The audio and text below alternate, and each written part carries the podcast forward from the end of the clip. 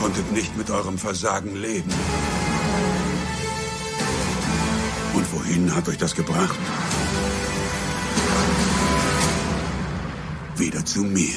Den Sicherheitsphilosophen mit Florian und Raphael. Back aus der Sommerpause mit einem, naja, in zehn Minuten hingebastelten Intro, aber martialisch wie sonst was. Herzlich willkommen zu einer neuen Folge Sicherheitsphilosophen. Grüß dich, Raphael. Hallo Florian. Da war's wieder. Da war's wieder dieses mit Florian und Raphael. Richtig. das verdrückt hat. Wenn schon, denn schon. Äh, Ich ja. finde es ja, also ich bin mal gespannt, ob wir darauf eine Reaktion bekommen, weil das ist ja schon so ein bisschen, also ich würde jetzt sagen, protzig. Neue Intro. Du, ich, ich muss neue Leute suchen, die, die äh, jetzt ihren Kommentar dazu geben können, weil ich habe den Jan Böhmermann im, äh, im der Sommerpause gemacht tatsächlich und angefangen, Leute, die mir auf den Sack gehen, einfach geblockt und dazu zählen vor allem diejenigen, die ständig um die Ecke kommen, ja, wie, wie scheiße alles ist, aber selber nichts reißen. Zwar habe ich jetzt nicht wie er 14.000 Leute blockiert und äh, es sind ein paar weniger, aber ähm, nee, Ja, es, es lebt sich entspannter. Der wird es mit Sicherheit auch über ähm, mögliche, ähm, ich nenne es jetzt mal Chatbots machen oder sowas. Also dass der anhand von bestimmten Worten die Leute direkt über ein System äh, anfängt rauszufiltern und zu sperren. Der wird es nicht mehr händisch machen. Möglicherweise. Bei mir ist das alles Also- Handarbeit. Der, der, der blacklistet quasi bestimmte Worte oder vielleicht auch ganze Sätze. Und wenn du die schreibst, werden die Kommentare automatisch entfernt. Und je nachdem, wie du es aufbaust, Ja. wird er mit Sicherheit da auch Sperren hinter haben. Direkt. Ja, mit Ja, Technik kann man eine ganze Menge machen. Ja, äh, Sommerpause ist durch. Äh, Bist du erholt? Bitte? Hast du das Ziel erreicht, was du wolltest? Bist du erholt? Nein. Nein, ja. Also, also das, das, was, das, was in den, in den drei Wochen, die ich tatsächlich Urlaub hatte, äh, ich mir aufgebaut habe, hat die Arbeit geschafft, in weniger als ein, als zwei Tagen wieder einzureißen. Äh, also voller Misserfolg eigentlich. Aber gut, das ist ja auch immer eine persönliche Einstellung. Ähm, Think positive. Ja, ja. Das ist positive. übrigens eine neue Kategorie. Wir werden jetzt hier motivationsmäßig euch hier jetzt vom Hocker hauen. Witzigerweise habe ich jetzt bei einer Kollegin, ähm, die hat so ein, die hat auf, bei sich auf dem Sideboard auf Arbeit, ähm, hat die so verschiedene Sprüche stehen und unter anderem einer von, äh, ich glaube, Albert Einstein. Soll Du den kannst sie nicht alle gebracht haben. Nee, das war der Terminator. Äh, nee, der, äh, der hat den wohl den schlauen Spruch gebracht, es gibt viele Wege, äh, glücklich zu sein. Einer davon ist aufhören zu jammern. Da dachte ich mir so, ja, das ist wahrscheinlich der Punkt, den sich viele in Deutschland mal auf die Stirn schreiben sollten. Von daher will ich mit dem Jammern aufhören und äh, alles wird irgendwann wieder gut, spätestens mit dem Tod, weil dann ist alles vorbei.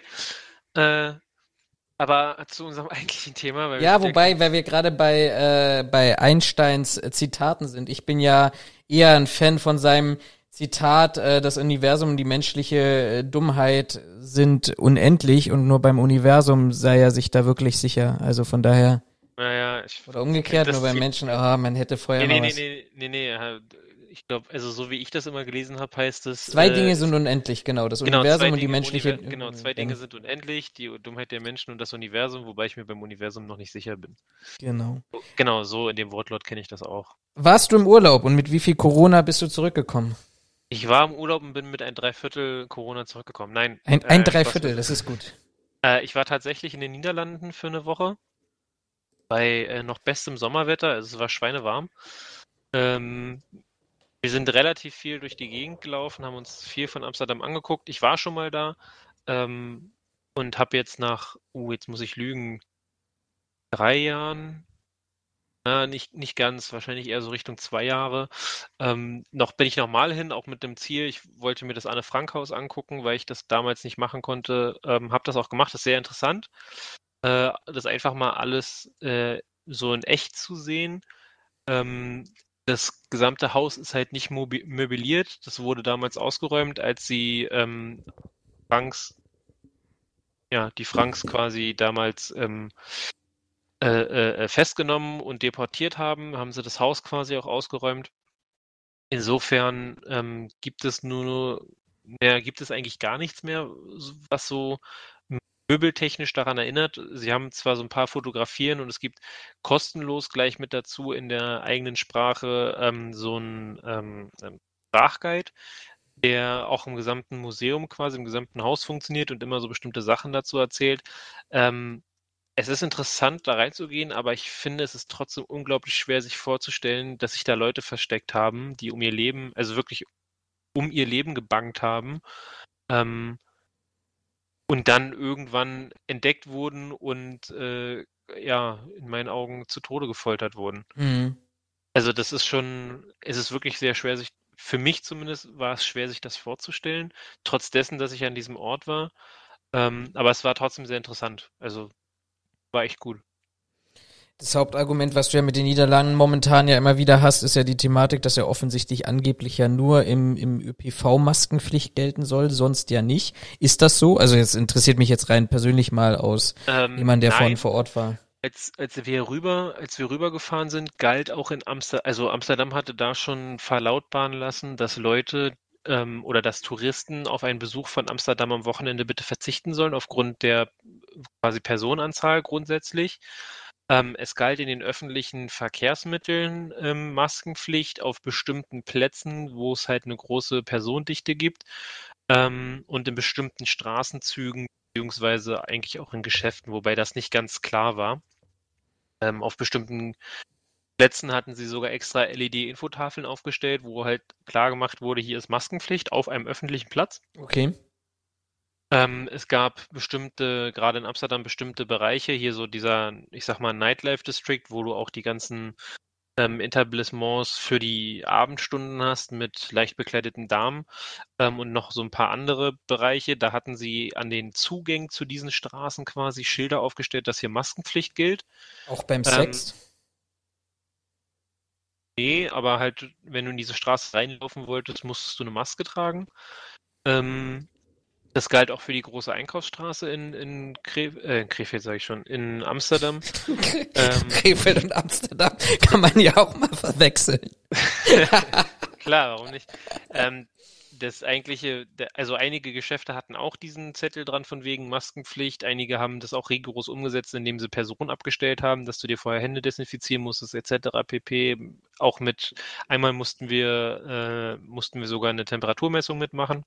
Äh, automatisch oder durch, durch äh, manuell? Kontaktlos, nee, nee, kontaktlos automatisch über eine Kamera. Ähm, eine Kamera, okay, das ist ja cool. Wie funktioniert das? Du stellst sie einfach nur so, davor, wahrscheinlich. Ja, genau, du hast, hattest quasi eine Kamera mit einem Display, wo eingezeichnet ist, auf welcher Höhe du quasi drauf gucken musst und dann sagt dir die Kamera, also wird so eine Art Wärmebild gewesen sein, ähm, sagt dir die Kamera, ob deine Temperatur im, ähm, im grünen Bereich ist oder nicht. Ach, schau mal an. Okay. Es ist auch wieder eine Oberflächentemperaturmessung. Das heißt, wenn du vorher 20 Minuten bei 35 Grad in der Sonne gestanden hast, hattest du wahrscheinlich ein Problem. Wenn du dich 10 Minuten in, äh, in den Dings gestellt hast, in den Schatten, war es wieder in Ordnung. Ja. Also die Probleme haben wir auf Arbeit aktuell auch. Ähm, das Problem ist, es war zwar ausgeschildert, wo du die Maske tragen solltest, aber Touristen als auch ähm, Amsterdamer haben sich da nicht dran gehalten. Also teilweise haben die Geschäfte, wie gesagt, nicht mal, hat es die nicht mal interessiert, ob du die Maske trägst oder nicht, obwohl sie einen Zettel dranhängen hatten. Es gab halt nur einige größere, bekanntere Läden, so Richtung Zara, H&M in der Einkaufsstraße, die extrem darauf geachtet haben, wo dann halt auch einer abgestellt war. Hard Rock Café war zum Beispiel auch so ein Bereich, da hatten wir auch das mit der Temperaturmessung. Ähm, aber sonst hat es da relativ wenig Leute gejuckt. Wir hatten es in einem Lokal tatsächlich, hatten wir, kamen die an und meinten so, hey, ähm, ich muss euch wegen der ganzen Pandemie-Geschichte fragen, habt ihr irgendwelche Symptome? Nein. Okay, seid ihr mhm. aus einem Haushalt? Ja, sind wir. Okay, alles klar, dann kein Problem, so nach dem Motto. Ja. Aber sonst, also die, der um Umgang mit der Maskenpflicht oder den Hygieneregeln war in Amsterdam relativ, also relativ entspannt im Vergleich ja. zu Berlin. Ja, ja. Also als wir wieder in Deutschland waren und wir sind dann, äh, dann hier in Deutschland, als wir zurückgekommen sind, noch in ein Geschäft, weil wir das nachgucken wollen, da haben wir fast vergessen, die Maske aufzusetzen. Dann quasi erst eingefallen, ach ja, jetzt müssen wir wieder stärker darauf achten, weil, wie gesagt, Amsterdam mhm. hat sich da wenig drum, drum geschert. Ist ja ganz interessant, ja. Warst du wo? Irgendwo ja, ich war in Wuhan bei der Poolparty, falls du das Foto gesehen hast. Ganz vorne rechts stand ich, der mit den äh, Schwimmringen. Ah, okay, schön, ja. Nee, äh, und zurück. Äh, nur die Einreise hat sich ein bisschen schwer gestaltet, aber als ich dann mit der Deutschen Bahn gefahren bin und ohne Maske umgestiegen bin, hat das alles funktioniert. Äh, nein, Spaß beiseite. Also Deutsche Bahn und Maskenpflicht, ich weiß gar nicht, ob du das mitbekommen hast. Eine Riesenthematik hier auch in den vergangenen Wochen wieder gewesen. Na, ich weiß, also mein einziges Wissen ist, du musst jetzt bei jeder Bahnfahrt dauerhaft eigentlich die Maske tragen, auch wenn es nicht jeder tut. Richtig, genau. Und wenn nicht, kannst du von der Fahrt ausgeschlossen werden. Und wenn du von der Fahrt gut. ausgeschlossen wirst und den Zug nicht selber verlässt, dann kommt irgendwann ein netter Bundespolizist und meint dich zu überzeugen. So viel in der Theorie, in der Praxis, na gut, kann sich jeder mal eine Karte der Bundespolizei, Inspektion und Reviere aufmachen und wird feststellen, wie wenig verteilt diese Einrichtungen sind und wie hoch die Wahrscheinlichkeit ist, dass du dann ohne Maske und ohne aus dem Zug zu verwesen von weiß ich nicht, Mannheim nach Hannover fahren kannst oder von Hannover nach Berlin oder ähnliches. Naja, mal die ganzen, die ganze Wartezeit, wenn die Bundespolizei anrücken muss, mal mit eingerechnet, ne? Also Ja, genau. Aber dann, ähm, ja, dann geht wieder gut. betriebliche Aspekte. Aber man, man muss da, man muss dagegen halten, was soll man sonst machen? Genug Bundespolizisten, um jeden Zug zu begleiten, gibt's halt auch nicht. nee, das ist, das ist richtig. Ähm, ich glaube, da ist aber letztendlich eher die Politik aus meiner Sicht gefordert, zu sagen, ähm, wie, wie hätten wir es denn gerne jetzt? Also ich, man kann ja mit Gesetze auch Zuständigkeiten bestimmen und beschließen. Ähm, aber ich, das, aber ich finde, das, das regelt nicht das eigentliche Problem, weil das Problem ist, glaube ich, nicht die Zuständigkeit oder, oder das, die, die Regel, wie es anzuwenden ist, sondern ich glaube, dass, also das sehen wir ja in vielen Bereichen, wo wir auch gleich noch drauf eingehen. Ich glaube, das Problem ist eigentlich eher Unverständnis oder Unwille, Widerstandsgedanken der eigentlich Reisenden oder der Absolut, betroffenen ja. Person. Ja. Ne, also, ich meine, wenn wir, wenn wir uns alle vernünftig verhalten würden, ich sag mal so Richtung 20er Jahre, äh, wo einfach klar war, wenn der Polizist sagt, du hüpfst auf einem Bein über die Straße, dann hast du das halt Mhm. gemacht. So, und äh, wenn wir uns jetzt im Rahmen unserer Gesetz, äh, Gesetzmäßigkeiten da bewegen würden, dass die, äh, dass die Zugbegleiterin sagt, so, sie wollen keine Maske aufsetzen, gut, dann schließe ich sie von der Fahrt aus, sie steigen am nächsten Bahnhof bitte aus. Und der kommt vielleicht auch unter Gemecker, aber der Aufforderung nach, dann hätten wir alle kein Problem. So, aber das ist ja genau das Problem. Also das Problem besteht ja nicht daran, dass wir kein Gesetz haben, sondern oder keine Regel haben, sondern das Be äh, Problem besteht ja darin, dass irgendwelche Deppen, nenne ich sie jetzt mal, ähm, der Meinung sind, äh, die dass sie stehen sich über an, dem Gesetz, ja. genau, dass sie sich an gewisse Regeln, ich will nicht mal von einem Gesetz reden, aber sich an gewisse Regeln, ob jetzt aus dem Hausrechtsbereich oder sonst wo, ähm, nicht halten brauchen oder die für sie nicht gelten und sich einfach weigern und dann ja in der Regel sogar eine Widerstandshandlung aufmachen. Ob das jetzt durch Aktivwiderstand ist, indem man sich einfach nur festhält oder ob das dann wirklich in die Richtung geht von körperlicher Gewalt, dass man sich dann anfängt mit Schlägen, Tritten, Spucken, Beißen, was auch immer dagegen zur Wehr zu setzen. Dass die Begleiter, die, die Zugbegleiter sich dem nicht aussetzen wollen, kann ich nachvollziehen. Das sehe ich auch nicht in deren Aufgabenbereich. Wenn man dann halt auf die Polizei warten muss, ist es halt, ähm, dauert es halt einfach, es ist halt Wartezeit. Und selbst wenn die anrücken, heißt es ja lange noch nicht, dass derjenige dann ohne Mohren geht, sondern wenn du Pech hast, hast du ja dann die Schlägerei mit der Polizei und das ist in meinen Augen aktuell äh, nicht nur im Bereich Bahn, sondern auch in anderen Bereichen ein ganz, ganz großes, massives Problem. Kann ich dir nur absolut recht geben, weil ich der absoluten Meinung davon bin, für diejenigen, die heute äh, keine Maske tragen, ja sicherlich, da wird so ein Prozent, ein halber Prozent sein. Der Anteil, äh, den, den du gerade eben beschrieben hast, der, der das wirklich vergisst, aber das ist nicht mehr die Mehrheit. Du wirst vielleicht von denjenigen noch ein paar haben, wenn du sagst so 100 Prozent von den Nicht-Maskenträgern, da hast du vielleicht zwei Prozent abgezogen von denen, die es vielleicht wirklich vergessen haben, die unterwegs die Maske kaputt gegangen ist. Auch das ist ja schon alles passiert. Auch mir ist das ja schon passiert.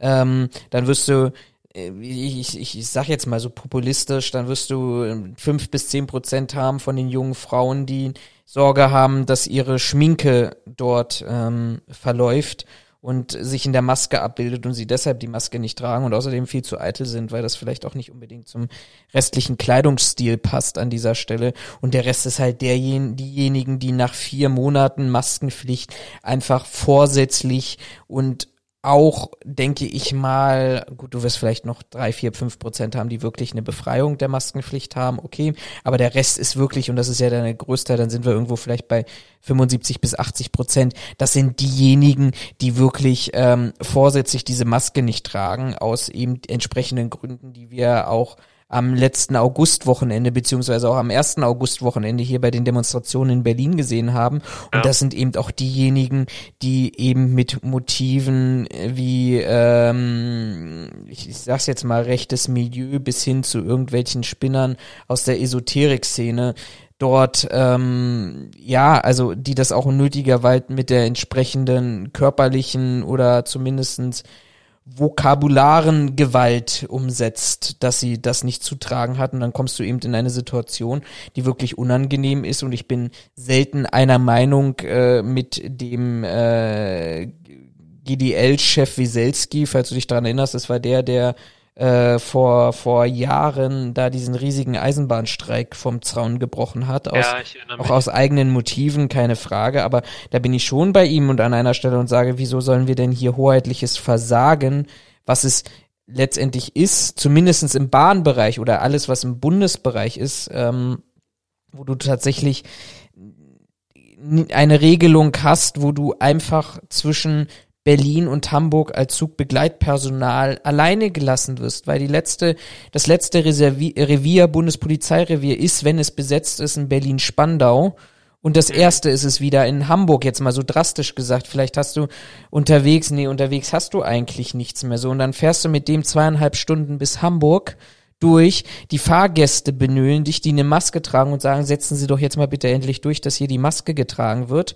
Und äh, derjenige ist aber aggressiv und du willst eigentlich keine Eskalation vermeiden und unterwegs kannst du maximal, wenn es dann in Richtung wirklicher Straftat geht, weil der übergriffig geworden ist, dann kannst du die Landespolizei hinzuziehen. Aber nur weil der da drin sitzt und keine Maske trägt, ähm, ist das meines Erachtens kein Sachverhalt für die Landespolizei. Und das gestaltet sich, glaube ich, alles, alles schwierig. Und da bin ich auch wirklich ausnahmsweise mal einer Meinung mit Wieselski, der da sagt, das kann nicht die Lösung sein, dass auf ähm, und da reden wir gar nicht mal über private Sicherheitskräfte wie die DB-Sicherheit und für, wie andere, die bei externen Eisenbahnver oder bei Dritt-Eisenbahnverkehrsunternehmen tätig sind. Ähm, die ODEC in Berlin hat ja jetzt Beispiel die Visag beauftragt, äh, Mhm. sondern ich rede einfach von denjenigen, die hauptsächlich unterwegs sind und am häufigsten unterwegs sind. Und das sind nun mal Zugbegleitpersonale, Kundenbetreuer, Servicepersonale oder ähnliches. Und die in so einer Situation alleine zu lassen ähm, und diejenigen zu sein, die sich da auch wirklich durchsetzen müssen, schwieriges Thema, wobei ich auf der anderen Seite sagen muss, äh, um einfach mal unsere Urlaubsorte ein bisschen zu vergleichen. Ähm, du sagtest vorhin was ganz Spannendes. In Berlin war das richtig drastisch, also ist es drastischer durchgesetzt worden als Amsterdam. Ich war ja in, in, in dem schönen äh, Rheinland-Pfalz unterwegs, im schönen äh, Pfälzerwald. Und ich muss ganz ehrlich sagen, also mal von der Hotellerie abgesehen, ähm, wo ich es auch ein Stück weit verstehe, äh, nein, ich kann es nachvollziehen, verstehen kann ich es nicht, weil am Ende des Tages ist das Risiko oder beziehungsweise wäre der Schaden, wenn das Hotel vom Gesundheitsamt geschlossen wird, doch deutlich höher, als ähm, wieder ein, zwei Gäste zu verlieren. Aber aus, äh, in der Hotellerie ist es wirklich mangelhaft umgesetzt worden. Da hat man dann auch, also bei uns war das so, ich weiß gar nicht, habt, habt ihr gefrühstückt bei euch im, Nee, im Hotel? Frühstück wurde bei uns im Hotel äh, wegen Corona nicht angeboten. Ah, okay. Also bei uns wurde es wieder angeboten und du musst auch mit Buffet und du musstest aber Maske tragen während zwischen zwischen Sitzplatz und Buffet und überall, wo du ähm, deine deine Sachen dann geholt hast oder einen Kaffee geholt hast oder ähnliches. Und dort war Maskenpflicht gewesen. Auch in den öffentlichen Bereichen des Hotels war Maskenpflicht Mhm. gewesen. Haben sich die Gäste, ich sag mal, wirklich teils, teils dran gehalten und das Hotelpersonal hat es nicht wirklich durchgesetzt.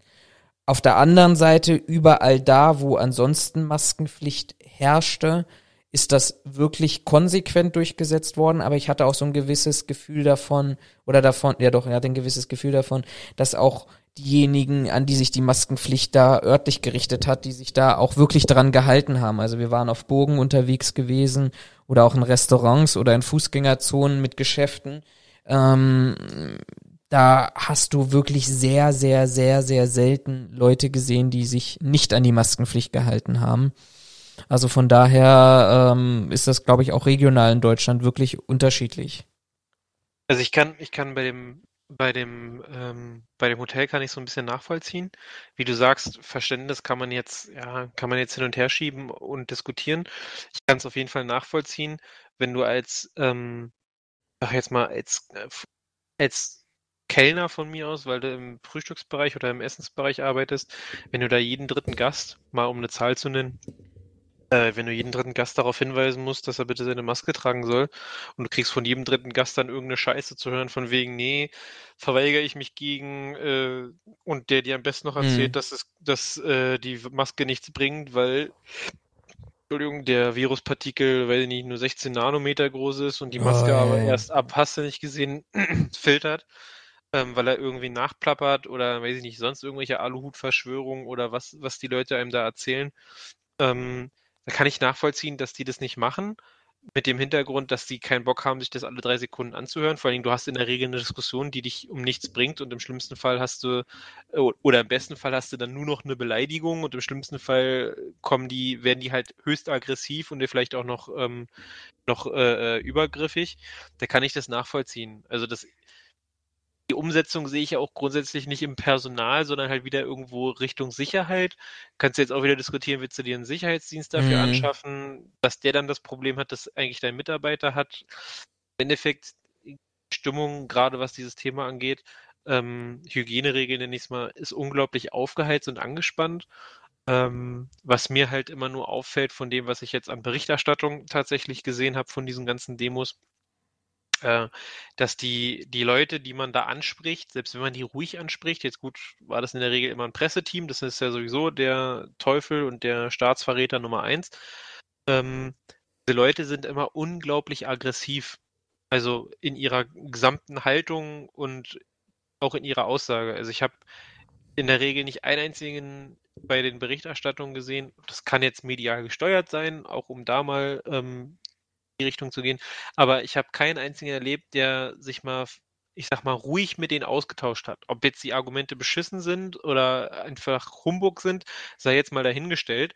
Aber so ziemlich jeder, der sich quasi da hat mit denen ausgetauscht hat, hat die angebrüllt, hat die in irgendeiner Form sonst beleidigt und hat ein sehr aggressives ähm, äh, Auftreten an den Tag gelegt, wo ich mir die Frage stelle, also klar, jeder soll das Recht auf Demonstration haben und auch für seine Meinung einstehen, ist ja alles gut und schön, habe ich kein Problem mit, aber diese Grundaggressivität, die da einfach mitspielt, das finde ich halt einfach äh, fliegt über die Stränge, um das mal Kurze Verständnisfrage. Ähm, du meinst, die, der, der befragte Demonstrant oder die befragte Person hat sofort geschrien oder auch der Pressevertreter?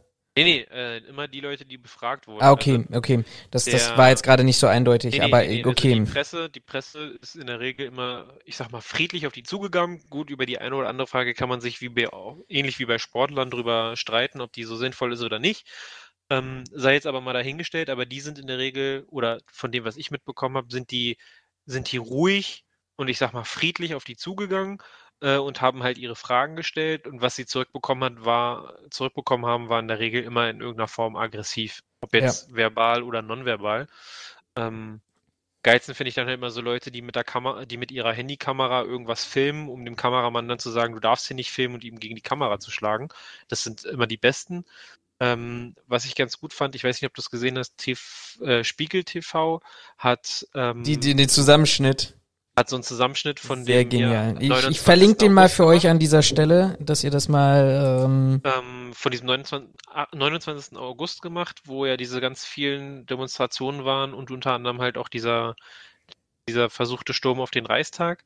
Ähm, fand ich deswegen so gut, weil sie halt auf der einen Seite gezeigt haben, was sich unter anderem da für Klientel rumgetrieben hat oder was für aggressive Personen sich da rumgetrieben haben. Was ich gut fand, ähm, die eine Szene zeigt noch den, den einen, ich weiß nicht, ob das ein Veranstalter war oder einfach nur eine Person, die an der Demonstration teilgenommen hat. Der hat sich vor die Polizisten gestellt und hat den Leuten, die demonstriert haben, also quasi, sag mal, sein Lager, hat denen gesagt, dass sie sich beruhigen sollen und dass es hier nicht um, äh, dass man hier das nicht eskalieren lassen will. Hat sich da tatsächlich noch versprochen, aber hat halt auch gesagt, hey, die machen hier nur ihre, ihren Job. So, wir wollen keinen äh, wir wollen hier keine, ähm, äh, keine Ausschreitung, wir wollen keine Gewalt, sowohl nicht von der Polizei als auch nicht von unserer Seite. Dann gab es ja an der Siegessäule irgendwie noch so eine friedliche Demonstration, wo man auch versucht hat, den Abstand einzuhalten, wo es auch überhaupt gar keinen Stress gab.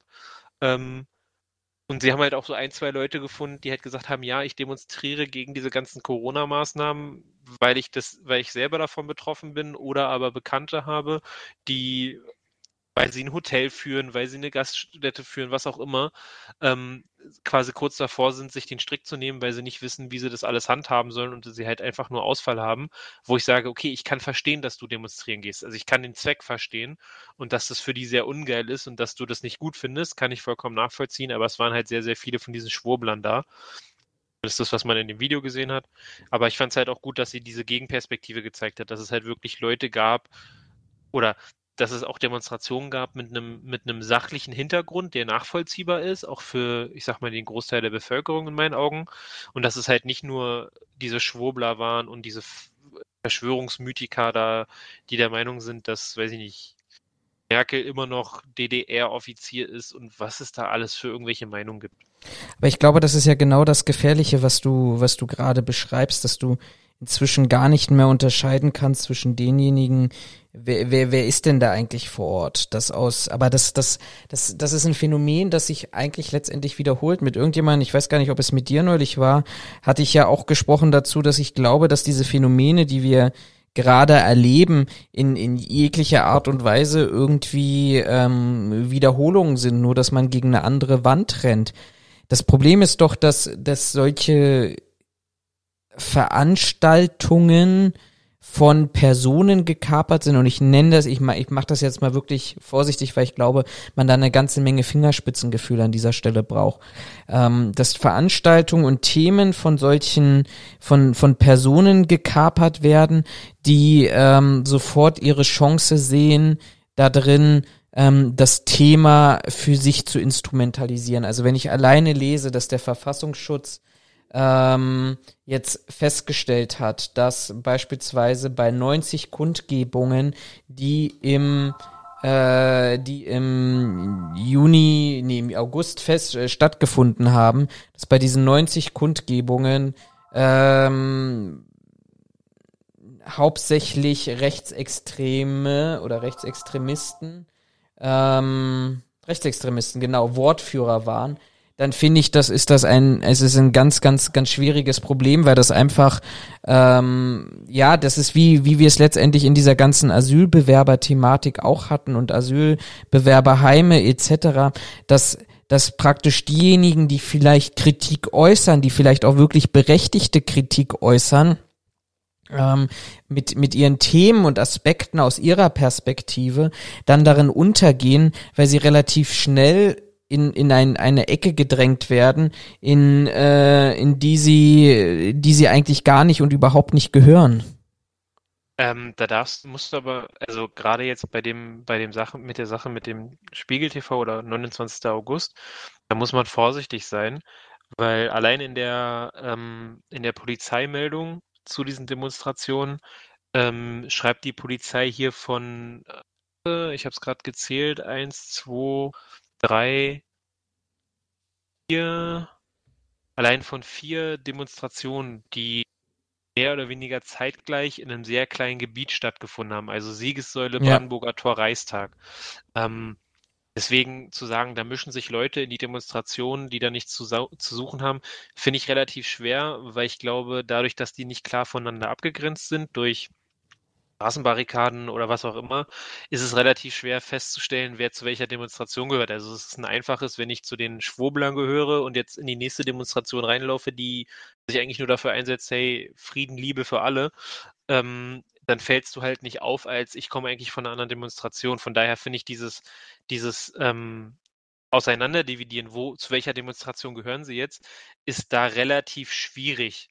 Da weiß ich nicht, ob da die Möglichkeit besteht, dass man sagt, okay, der gehört eigentlich zu der Demonstration, der gehört zu der Demonstration. Jetzt mal von dem, was die da äußern und deren Gesinnung abgesehen, ähm, halte ich das für relativ schwierig.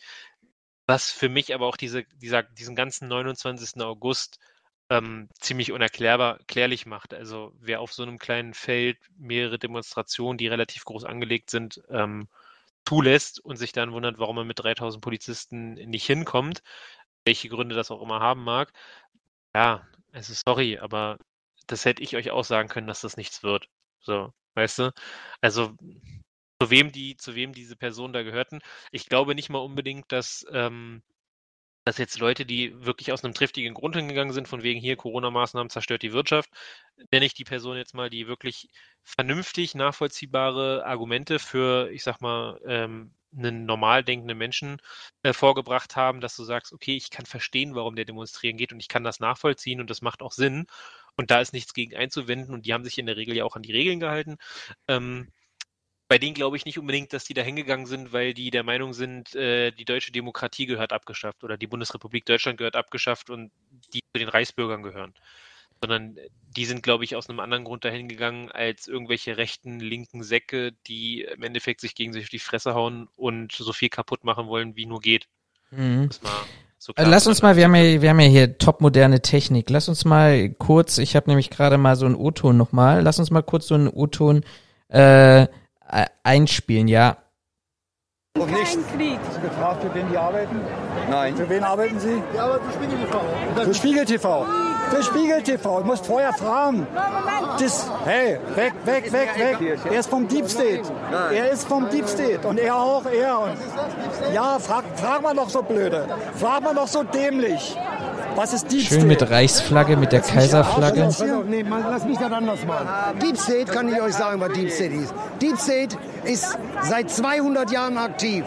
19, 1887 wurden drüben in Amerika die amerikanischen Staaten, die Bundesstaaten aufgekauft. Ja gut, das soll ja nur ein O-Ton sein an dieser Stelle, aber ähm, also das, das ist schon, ich, ich weiß es nicht, also dein, dein, deine These war ja an dieser Stelle jetzt gerade gewesen, dass man das so trennen kann. Ich, ich tue mir echt schwer damit. Also ähm, nimm mal beispielsweise, und dieses Interview fand ich unglaublich äh, interessant vom, vom Monitor ähm, und von Georg Restle, der hat in der letzten Folge, hat er ähm, den Querdenken-Chef Michael Ballweg interviewt.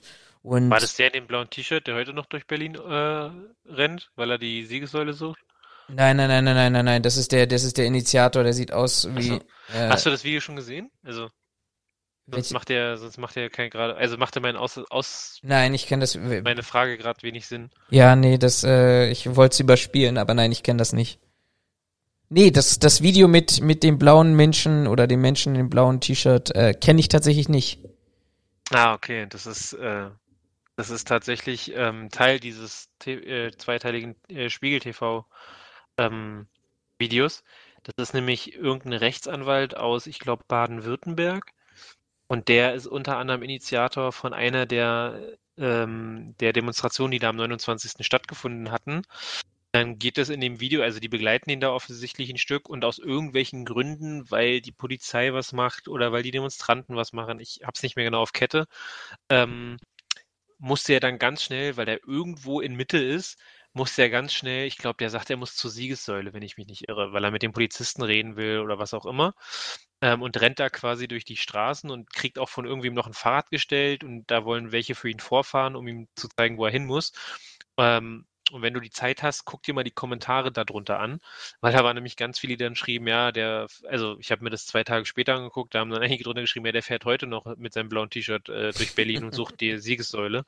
Also ein paar lustige Sachen mit bei äh, tatsächlich auch Kommentare, wo ich mir dachte, oder die Gründe dafür sind, dass ich meine, dass ich meine Hoffnung äh, immer noch äh, in Deutschland setze und sie nicht komplett aufgebe, weil offensichtlich nicht jeder so bekloppt ist wie die, wie die 40 oder ja, 30, 40.000 Leute, die da äh, rumgerannt sind und irgendwelche Sachen von Deep State und Bill Gates, der kleine Kinder frisst, erzählen und hast du nicht gesehen. Das ist ja das, was, was glaube ich in dieser gesamten Diskussion irgendwie in Teilen untergeht. Also wir dürfen ja nicht vergessen, dass nachher in der offiziellen Pressemitteilung dann die, die Aussage oder beziehungsweise es klar war, dass es acht und, nur 38.000 Menschen gewesen sind.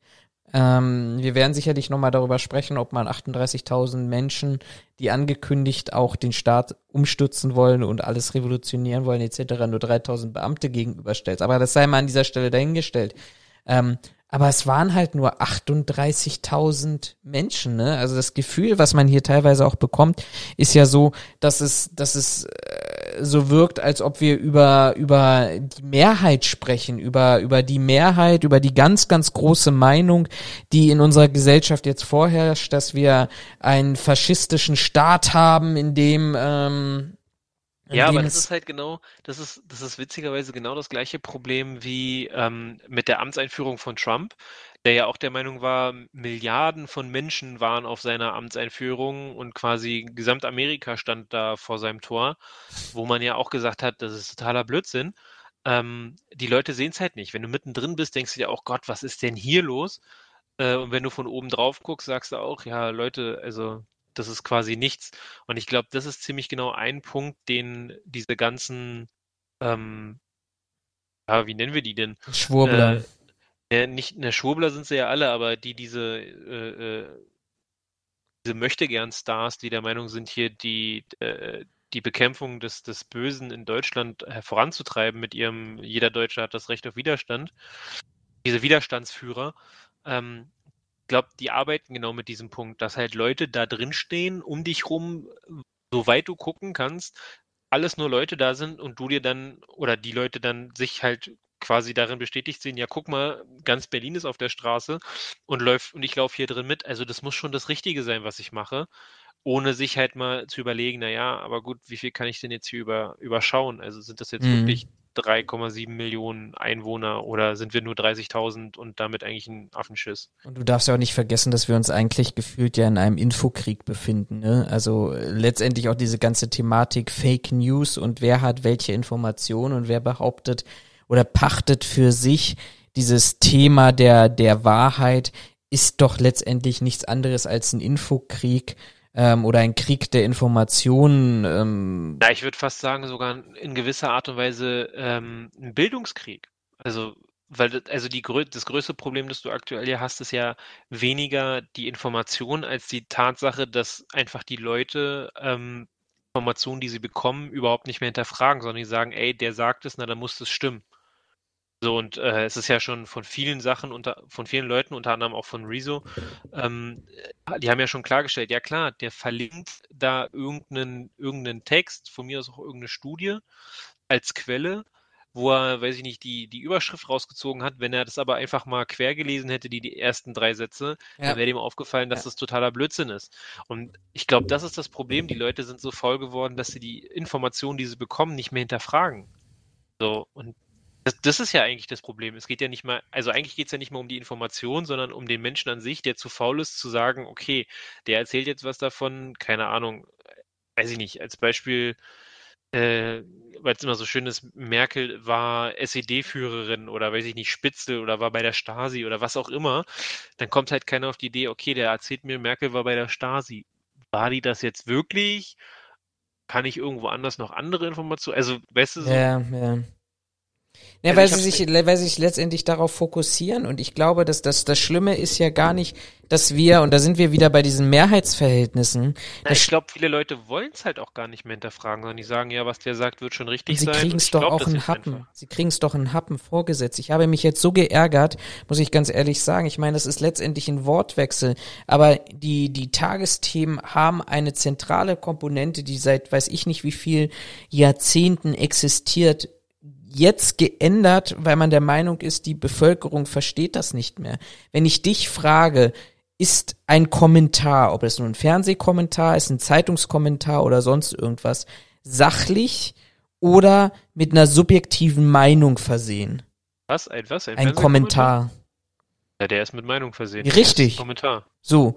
Und offensichtlich hat jetzt die ARD festgestellt, dass die Leute da draußen äh, so doof sind, nicht mehr zu wissen, was ein Kommentar ist. Nämlich, dass es eigentlich eine subjektive oder eine Bewertung eines, eines, einer Einzelperson mit Meinungsinhalt oder Meinungsanteilen existiert und hat jetzt in den Tagesthemen das, das, diese Rubrik Kommentar umbenannt in Meinung, damit man auch noch dem letzten Vollidioten sagen kann, der das guckt, ja, das ist aber eine subjektive Meinung. Das muss nicht die ganze Redaktion haben, das muss nicht der Tagesschau-Sprecher oder der Tagesthemensprecher haben, sondern das ist von demjenigen, der da vorne ist. Und wir ermächtigen doch eigentlich gerade auch unsere Bevölkerung dazu, dass sie überhaupt nicht mehr nachdenken müssen, sondern dass sie, dass sie, äh, ich hatte mal einen Dozenten, den du auch hattest im Bachelorstudium, der äh, letztendlich, äh, der damals sagte Bulimie lernen, aber letztendlich ist es genauso auch Bulimie-Meinung oder ähnliches.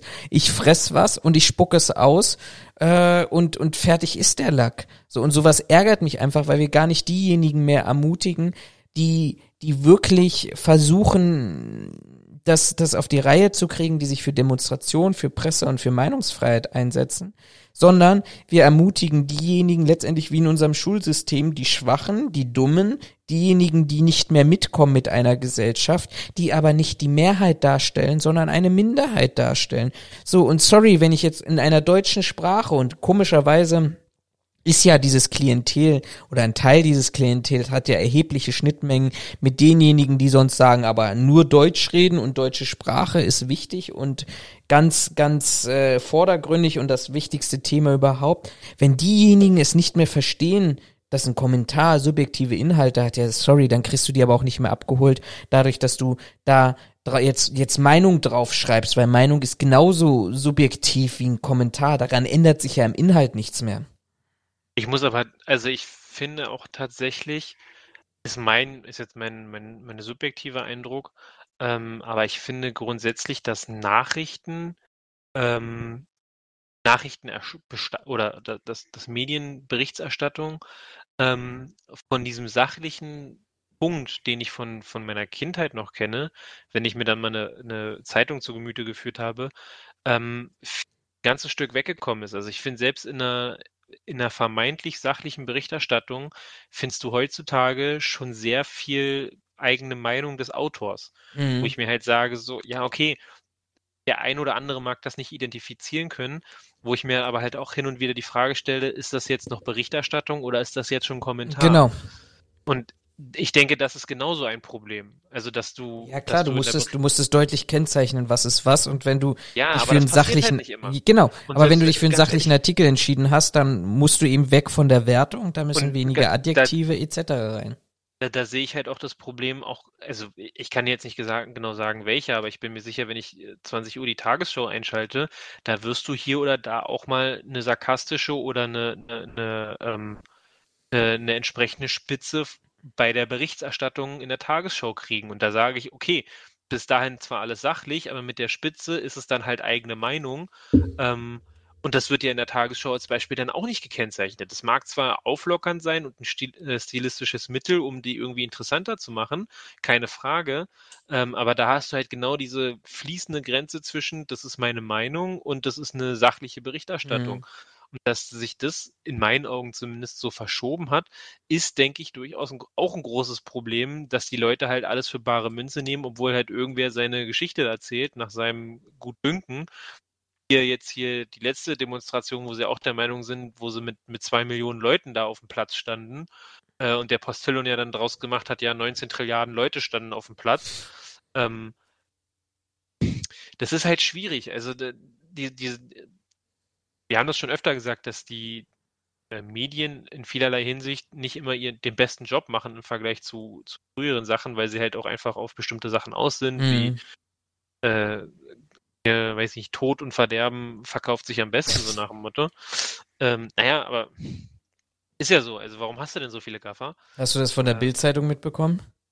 Ähm, Nee, aber die kurz, richtig Scheiße gebaut haben jetzt? Äh, noch, noch kurz zu meinem, zu meinem Punkt. Ich habe heute erst einen Artikel gelesen, wo die Polizei in, nee, die Feuerwehr in Wittenau ein sechsjähriges Mädchen äh, mit schweren Kopfverletzungen und einem gebrochenen Arm aus einem BVG-Tunnel bergen und ins Krankenhaus bringen musste, weil man halt auch sagte, ja, die haben sich verhalten wie die großen Vorbilder, wie die Erwachsenen, die halt der Meinung sind, wenn das rote Licht angeht und es anfängt mm, zu piepen, mm noch in die Tür springen müssen. Und ja, das waren halt zwei kleine Mädchen. Die große war quasi noch reingekommen und die kleine, die sechsjährige, ist quasi mit dem Unterarm in der Tür stecken geblieben. Der Fahrzeugführer hat es nicht gesehen, ist losgefahren und hat das Mädchen 70 Meter durch den Tunnel geschleift.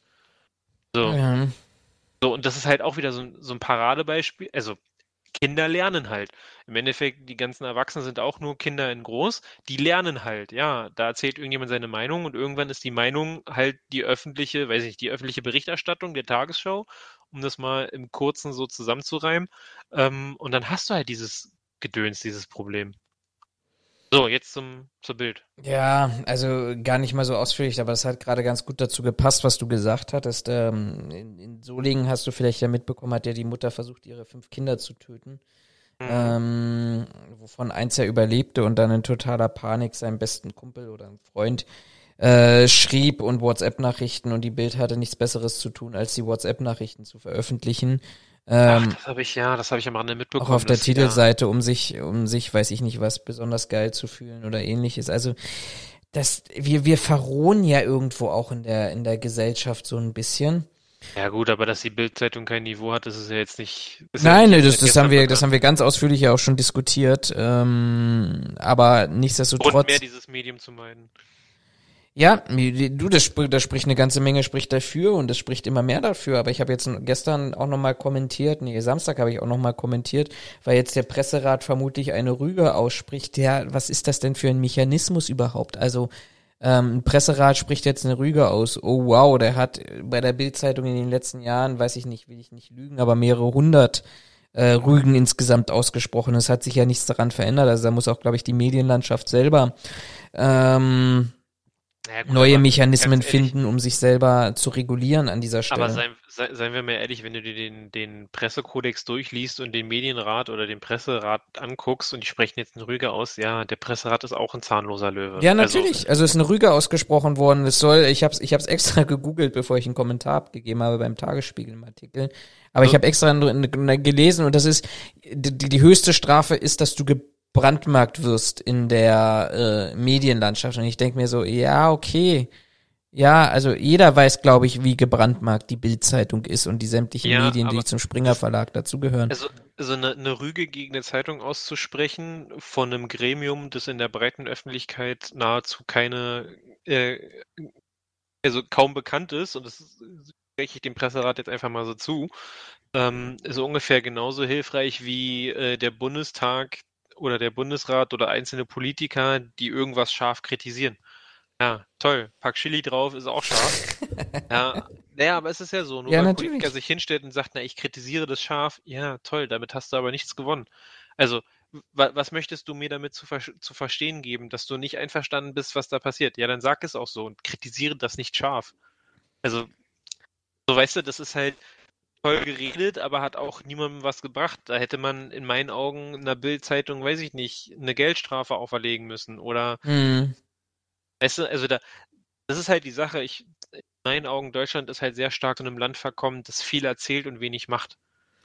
Habe ich manchmal so den Eindruck. Mag jetzt nicht für alle Bereiche gelten, ähm, aber so, ja, ich rüge das und das kritisiere ich scharf. Ja, aber dann, dann lass doch mal Taten folgen. Also dann zeig das doch mal mit, indem du eine Strafe aussprichst. Und das kann der Presserat nicht, weil das nämlich überhaupt gar nicht seine Aufgabe ist und der auch überhaupt gar nicht die äh, Zuständigkeit dafür hat. Mhm. So, toll.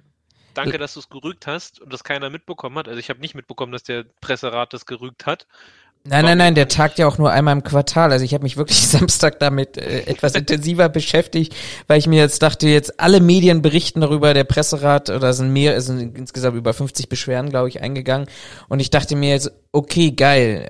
Also ich wusste, dass du, du siehst ja immer wieder diese wiederkehrenden Statistiken, wo die Bildzeitung ganz vorne irgendwo ähm, mit mit aufgeführt wird und danach kommen hauptsächlich wieder Springer Verlagsmedien und dann ist mal hier und da eine Zeitung dabei, die du vielleicht so in den seriösen Charakter reinpacken würdest. Ja, aber da, da, aber da habe ich mich beschäftigt, ich habe mir gesagt, was, was ist denn die Konsequenz aus dieser Rüge? Also wenn das wenigstens so wie du sagst, so eine Geldstrafe wäre ähm, für, weiß ich nicht, äh, gibt ja auch bestimmt hier irgendwelche Journalistenverbände, die sich für Pressefreiheit oder sonst irgendwas ein. Alles gar kein Thema. Also würde ja Sinn machen, so ein bisschen, das erinnert mich so ein bisschen an diese Diskussion, ich glaube, die hatten wir auch gehabt, so äh, Sportgerichtsbarkeit beim DFB beispielsweise, wo du dann in irgendwelche, wenn du da verurteilt wirst zu Strafen, dass du die in irgendwelche äh, Programme einzahlen musst, die sich der Jugendförderung oder ähnliches widmen.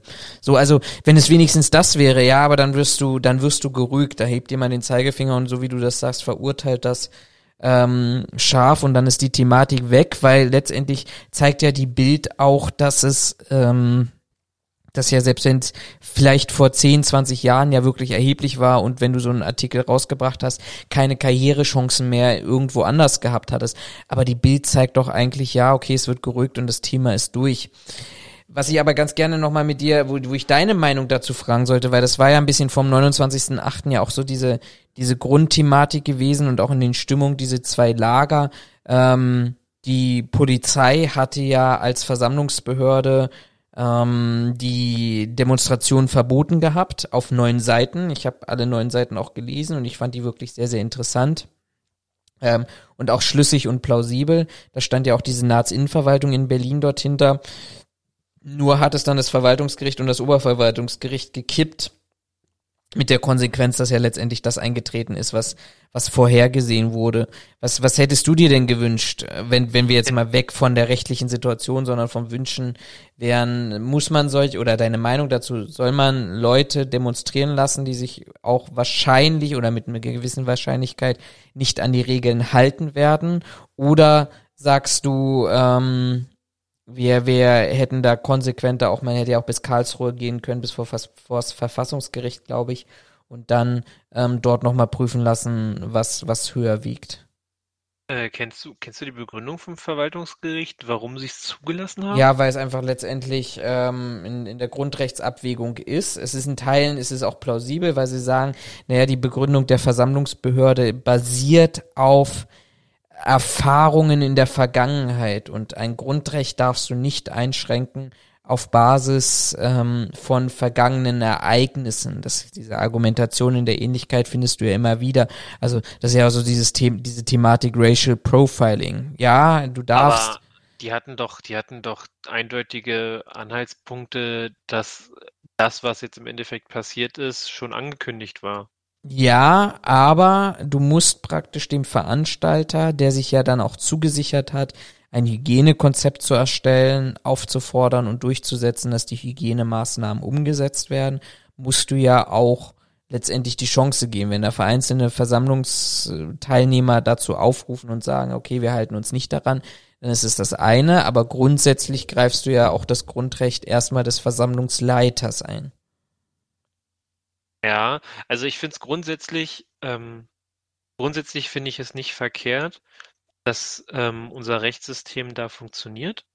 Ne? Also es ist mhm. verboten worden von der Versammlungsbehörde unter den und den Gründen. Ähm, und dass dann, also dass man dann quasi immer noch ein Gericht anhören kann, so grundsätzlich, ähm, um zu sagen, hier, ich sehe das aber anders, äh, das muss irgendwer ähm, das muss irgendwer entscheiden und das muss nun mal die Richt Gerichtbarkeit machen. Finde ich gut, dass die Gerichtsbarkeit in dem Fall der Polizei so in den Rücken gefallen ist. Auch wenn ich nachvollziehen kann, was die Argumente sind und ich habe mir die neuen Seiten nicht durchgelesen, beziehungsweise ich habe sie nicht und ich kenne auch das, das genaue Urteil von, vom Ver Verwaltungsgericht nicht. Ähm, finde ich trotzdem schon, dass die Judikative da der Exekutive in meinen Augen ein bisschen in den Rücken gefallen ist.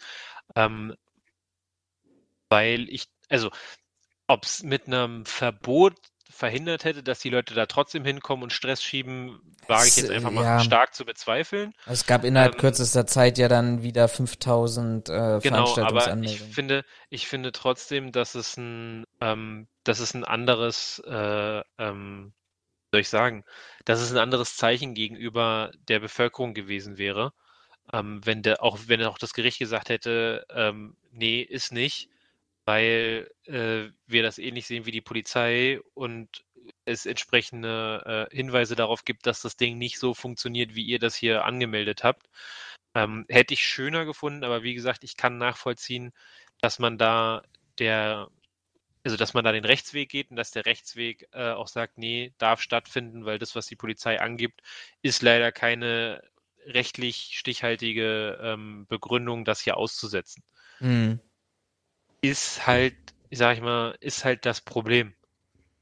Ja, also letztendlich interessanterweise ist ja immer wieder die Situation, wo äh, oder in der ja sich wieder die Rosinen aus einem Rechtsstaat rausgepickt werden. Ne? Auf der einen Seite dazu aufrufen, Gewalt und äh, Umsturz und wir brauchen eine neue Verfassung und wir müssen alles verändern.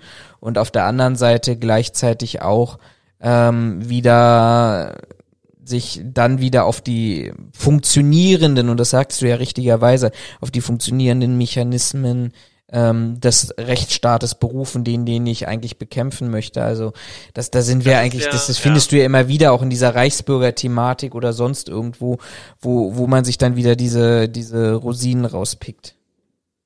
Das, also da haben sich ja auch einige drüber lustig gemacht, dass ausgerechnet die, die den Staat abschaffen wollen und gegen den Staat sind und die nicht anerkennen, staatliche Mittel anrufen, um ihre, ihre Demonstration oder ihre Rechte einzufordern, von denen sie der Meinung sind, dass sie sie nicht haben.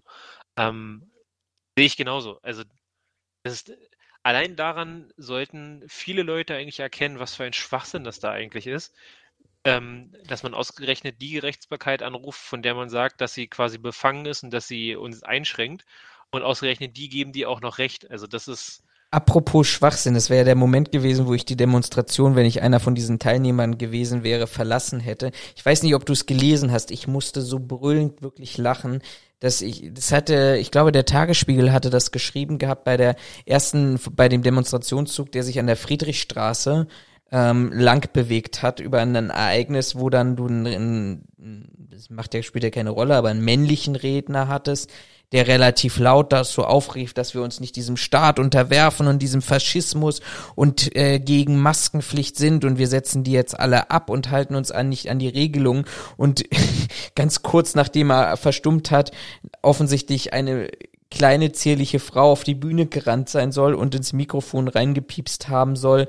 Ähm, nein, nein, nein, also bitte haltet euch an die Maskenpflicht und die Abstandsregelung. Wir wollen die Polizei nicht provozieren, dass hier, ähm, dass das hier die Veranstaltung dann gleich auch wieder aufgelöst wird. Also allein diese, allein dieser Gegensatz, weißt du, also stehe ich jetzt, also man kann das ja halten, wie man will, aber du, wir, wir reden ja heute auch so ein bisschen darüber, wie, wieso sind Menschen, also warum verstehen Menschen das nicht, was da eigentlich passiert? Also es wäre der Moment für mich gewesen, ja, Moment mal, also entweder jetzt unterwerfen wir uns diesem Staat oder wir unterwerfen uns diesem Staat und diesem faschistischen System nicht, aber wir Das ist- das laut schreien und dann doch das Gegenteil machen.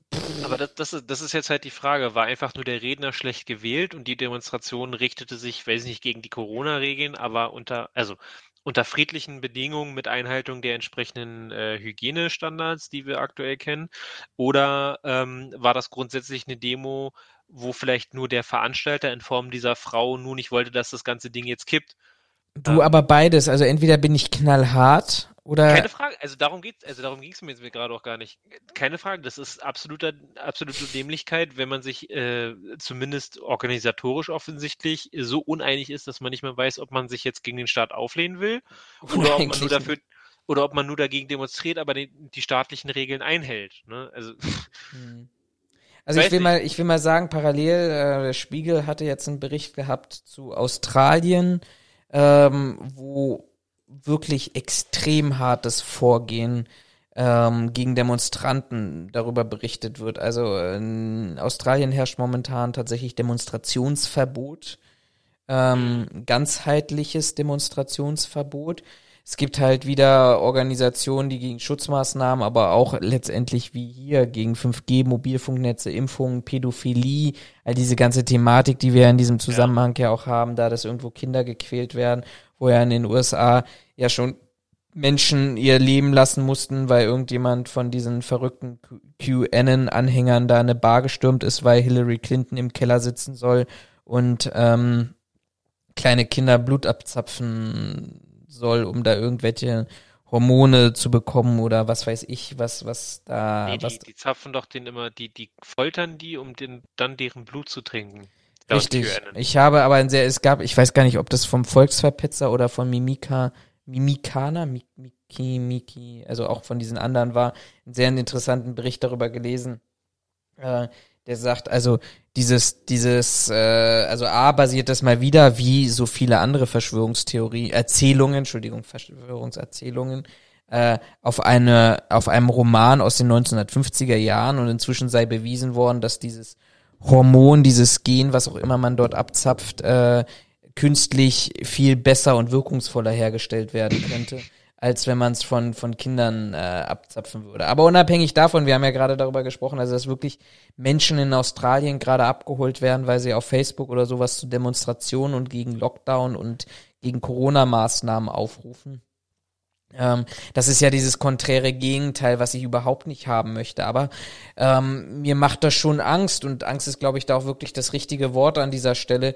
Wenn ich mir angucke, da gibt's ja auch unterschiedlichste Bilder dazu und Videos von ähm, den, den Dokumento Dokumentationsplattformen wie Jüdisches Forum oder äh, Domik, Domek, Demo, Demok, Demok, Demok heißen sie, ähm, die ja auch den Sturm in Anf also Sturm in Anführungsstrichen auf die Reichstagstreppe ähm, dokumentiert haben. Das macht mir da schon Angst, ähm, was aus aus zweierlei Hinsicht. Also a auf der einen Seite, dass dass du da wirklich Menschen hast, die ähm, das, was sie angekündigt haben, ähm, tatsächlich umsetzen sicherlich noch nicht mit der Stufe der Gewalt, aber ähm, das ist nichtsdestotrotz machen und offensichtlich dabei sind, gerade die letzten Hemmungen zu verlieren. Und gleichzeitig, und das finde ich wirklich, das, das macht mir viel, viel mehr Angst, weil mit Spinnern muss eine Demokratie und ein Staat umgehen, ähm, dass offensichtlich auch die Polizei keine keine Antwort darauf hat oder völlig unbereitet in die Situation gegangen ist. Ich weiß, wir hatten ja zwischendurch immer uns wieder Videos hin und her geschickt gehabt ähm, und, und auch Links dazu geschickt äh, am, am, am 30., also am Sonntag nach diesen Ereignissen. Ähm, ich weiß nicht, willst, willst du mal kurz schildern, was so deine Gedanken dazu waren, als du die Bilder gesehen hast?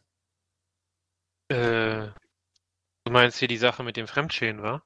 Ja, auch das, aber auch mit dem Sturm auf die, auf, auf der Reichstagstreppe, auf wie, wie hilflos da diese drei Polizeibeamten da, irgendwie diesen Mob, nachher kam heraus, die ersten Berichte waren, es waren ja nur 100 Leute gewesen, aber gleichzeitig auch diese, dass dann am Ende hieß es, es waren 300 bis 400 Personen, die an, an der Überwindung der äh, äußeren, des, des äußeren Perimeterschutzes, um es mal an dieser Stelle fachlich zu sagen, des, des Bundestagsgebäudes, den, den überwunden also, haben meine, meine persönliche Meinung, unabhängig davon, ob man jetzt für die Demonstration für Polizisten gegen Polizisten ist, ähm, ich habe riesengroßen Respekt vor den drei Polizisten, die alleine, ja. zumindest für einen Moment, da oben standen und sich angucken konnten, dass mir egal wie viele das waren, von mir aus auch nur 100 Leute, ähm, und sich angucken mussten und wussten, ey, da kommen jetzt 100, 200, 300, 400 Leute, wie gesagt, egal wie viele, ähm, äh, dass das, äh, die sich das da gegenüberstanden und denen wird mit Sicherheit das Herz in die Hose gerutscht sein. Kannst du mir nicht, also das kannst du Vor mir nicht allem ohne erzählen. zu wissen, ohne zu wissen, was die tatsächlich machen, ne? Also im Vorfeld naja, ist ja, und das wird ja auch in den genau. Lagebriefings genau. drin gestanden sein, da sind ja im Vorfeld sind ja auch Ankündigungen gewesen, dass ich, dass Waffengewalt eingesetzt werden soll oder dass eine Bewaffnung. Ja, vor allen Dingen, du weißt ja auch nicht, ähm, drücken die dich jetzt gegen die Scheibe, du weißt, also ne, du weißt nicht, wie reagieren die, du weißt auch nicht, genau. wann kommt und man kommt Unterstützungsleistung von den eigenen Leuten und die trotzdem, ähm, auch wenn wir jetzt Zuhörer haben, ich glaube zwar nicht, dass wir solche Zuhörer haben, aber sollten wir Zuhörer haben, die auf der Seite der Stürmer stehen, ähm, die grundsätzlich Hört bitte einfach... nicht unseren Podcast, geht, geht, geht in euren Keller, geht genau. auf die Seiten von Xavier Naidu, Attila Kildmann, geht in deren Telegram-Channels, nicht, nicht bei uns geht euch einfach vergraben, damit ist allen geholfen. Ähm, aber da quasi trotzdem stehen zu bleiben, zu sagen, alles klar, ähm, wir verteidigen in Anführungszeichen jetzt hier das Hausrecht oder das Landesrecht, weil das ja äh, äh Landes, ähm, das schon, äh, komm gerade auf den Begriff, auf den strafrechtlichen Begriff nicht. Landfriedenbruch, Land, Landfrieden, Landfriedensbruch. Landes, Landesfriedensbruch, Landesfriedensbruch. Nein, Landfriedensbruch. Egal. Aber die sich halt dahingestellt haben und quasi, ich sag mal, den Bundestag in Anführungszeichen zu dritt verteidigt haben. Ähm, da, da habe ich einen riesen Respekt vor. Also ich, ich, ich halte eine Menge von der Polizei. Das ist, denke ich, in den letzten Podcasts mehr als klar rübergekommen. Ich habe teilweise auch eine kritische Meinung zu denen. Aber unabhängig, auf welcher Seite man steht und was man davon hält, die haben einen verdammt krassen Job gemacht. Und ich will nicht wissen, wie viele Leute es gibt, die dauernd auf die Polizei äh, äh, schießen oder was auch immer. Ich glaube, da gibt es nicht mal, nicht mal annähernd so viele, die das nachgezogen hätten, also die das ähnlich gemacht hätten. Allein davor, sich dahinzustellen, sich anzugucken, da kommt jetzt eine Meute auf dich zu, die grundsätzlich eine gewisse Aggressivität mitbringt äh, und du hast noch zwei Kollegen, mit denen du dich da jetzt verteidigen sollst und Einer da davon offensichtlich ja auch gar nicht mal äh, mit, mit der, ich sag mal, Demonstrationsschutzbekleidung, ne? Seine Weste Ja, den- getragen, aber Off- offensichtlich, offensichtlich, also der eine, der in dem einen Video von den, von den Idioten da war, der sah ja auch nicht mehr gerade jung aus. Also das sah nach einem etwas älteren Kollegen aus. Ich hätte ihn jetzt so Richtung 50 geschätzt, mh, so, den sie da groß gefilmt haben, wo ich mir denke, okay, klar, der hat die Ausbildung, aber es ändert nichts daran, wenn der 50 Jahre alt ist, und ich gehe jetzt einfach mal davon aus, ähm, dann sind da ja körperliche, äh, äh, körperliche Grundzüge zu erkennen, dass der es mit einem 20-Jährigen grundsätzlich nicht mehr aufnehmen wird. So einfach äh, aus biologischen Gründen, aus Altersgründen. Dass der sich trotzdem dahinstellt sagt so, ey, seht zu, dass ihr hier runterkommt, sonst kriegt ihr eine. Muss ich ehrlich zugeben, Chapeau, da ziehe ich meinen Hut vor. Ähm, das war eine Leistung und da finde ich es auch gut, dass, äh, dass der Bundespräsident das am nächsten Tag entsprechend gewürdigt hat. Ähm, weil das in meinen Augen an dem Tag, an der Stelle definitiv die Verteidiger unserer Demokratie waren. So kann man Absolut. von, also kann man von der Polizei, wie gesagt, halten, was man will, aber dass die da gestanden und das, also den, den Zugang zum Reichstag verteidigt haben, ist in meinen Augen ein ganz, ganz wichtiges Symbol und war auch eine ganz, ganz wichtige Aktion. Du, ich, ich bin ja eher so die, die kritischere Fraktion von uns Ja, du beiden. bist der Linke von uns beiden. Der Linksextremist, bitte, wenn schon, denn schon. Oder linksgrün versifft, das darfst du dir aussuchen an dieser Dann Stelle. linksgrün versifft, weil als extrem würde ich dich nicht bezeichnen. Ich schmeiß aber ab und zu auch mit Wattebällchen. Ja, äh, es habe keinen Re Re Extremismus. Stimmt, dann wäre ich ja linksradikal. Haben wir mal eine Sonderfolge gemacht, weil Extremismus und Radikalismus lassen sich ja für alle Bereiche äh, übernehmen. Nein, was wollte ich denn eigentlich sagen? Nein, also ich, ich kann ja deinen, deinen Worten da auch nur äh, wirklich zustimmen. Ähm, und ich finde es auch gut, dass, dass, dass, da, dass dort auch ein Zeichen gesetzt wurde dafür, nicht, dass wir darüber wieder sprechen, doch, wir sprechen auch darüber, was schiefgelaufen ist. Und es ist auch unglaublich wichtig, dass wir über diese Thematik sprechen, was denn eigentlich wirklich da schiefgelaufen ist. Aber dass auch ein Zeichen dafür gesetzt wurde, und zwar sehr schnell und sehr deutlich, dass es wichtig ist, dass wir diese Menschen haben, die sich da auch einsetzen und auch letztendlich mit, mit ihrer Gesundheit, mit dem Leben würde ich da vielleicht jetzt nicht unbedingt so hoch eingehen, aber dass sie sich mit ihrer Gesundheit dafür einsetzen und damit auch Vorbilder sind in der gesamten Diskussion, die ich hier gar nicht aufmachen möchte an dieser Stelle, aber auch in der gesamten Diskussion, die wir momentan überhaupt auch in der Polizei führen. Wie groß ist dort das Demokratieverständnis? Wie groß ist das Verständnis für Neutralität etc. und sich da auch wirklich dafür eingesetzt haben, dass diese dass diese Leute nicht weiterkommen, was mich halt an dieser Stelle wirklich sehr, sehr beängstigt hat. Ähm, und ich habe eine wirklich extrem unsachliche Diskussion, zumindest von der anderen Seite, mit äh, einem Berliner Innenexperten der SPD an dieser Stelle auch geführt. Aber was mich einfach total beängstigt hat, dass es Leute einfach schaffen können, in dem Mahnmal der Demokratie überhaupt in diesem gesamten Zusammenhang, den wir ähm, überall diskutieren und am exemplarischsten eigentlich am, auch am Breitscheidplatz nach den Ereignissen ähm, von 2016, dass es Leute einfach schaffen, so einen Perimeterschutz, so einen einfachen aus Hamburger Gittern zu überwinden.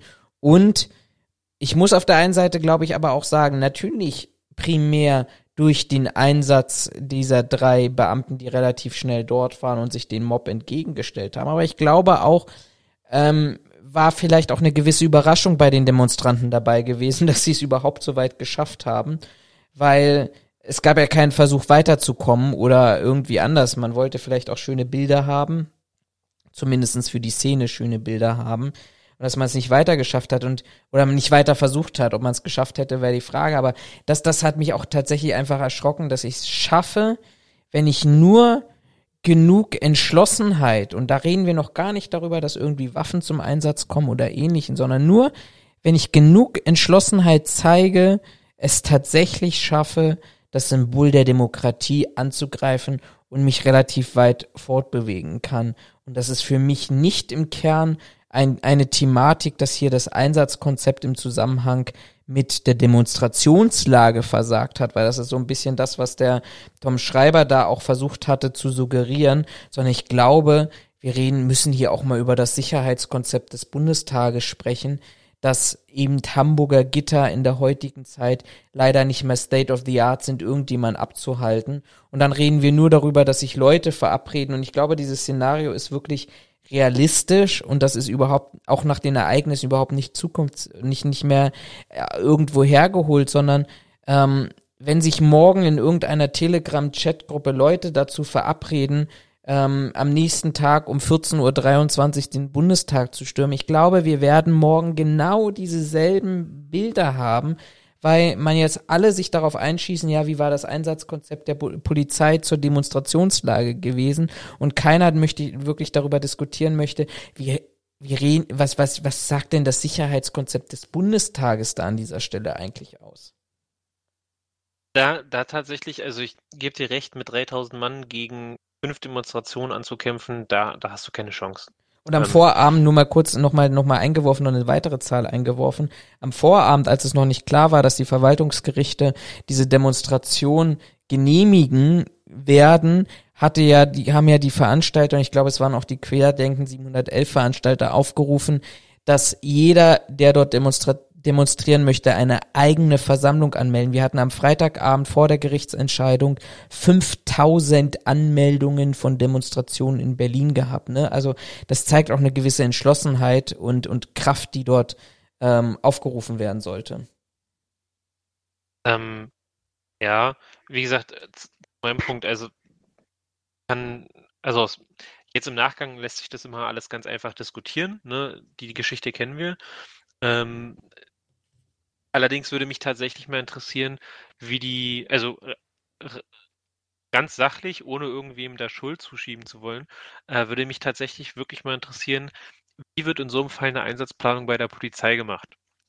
Ähm, weil, also mein, meine Vermutung oder meine Denkweise, wie ich jetzt, wenn ich keine Informationen habe, wie ich da rangehe, wäre jetzt, dass das Lagezentrum der Polizei ähm, diesem Szenario irgendeine Bewertung zukommen lässt und du mindestens darauf den, ähm, den Kräfteeinsatz, den du halt äh, dafür einsetzen kannst, vorgeschrieben bekommst. In dem Fall jetzt 3000 Polizisten.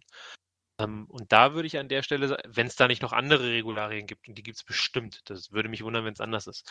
Äh, und da muss ich ehrlich sagen, habt ihr, also hat irgendwer im Lagezentrum oder hat die, das Polizeilagezentrum oder wer auch immer das macht, hat echt Scheiße gebaut, weil er der Meinung war, ähm, dass das dass das Gewaltpotenzial oder das, das Potenzial, das, das ja, Gefahrenpotenzial, habe ich es, als wir darüber geschrieben haben, genannt, ähm, als so gering einstuft, dass 3000 Leute reichen gegen 38.000.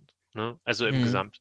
Ich hatte es dir gegenüber ja auch schon geschrieben. Ich kann nicht verstehen, jetzt unabhängig davon, dass die eine Versammlung durch das Bundesverwaltungsgericht, äh, durch das Verwaltungsgericht wieder zugelassen wurde, ähm, ich kann nicht verstehen, wie man auf die Idee kommt, so viele Veranstaltungen in einem fußläufig so kleinen Raum stattfinden zu lassen.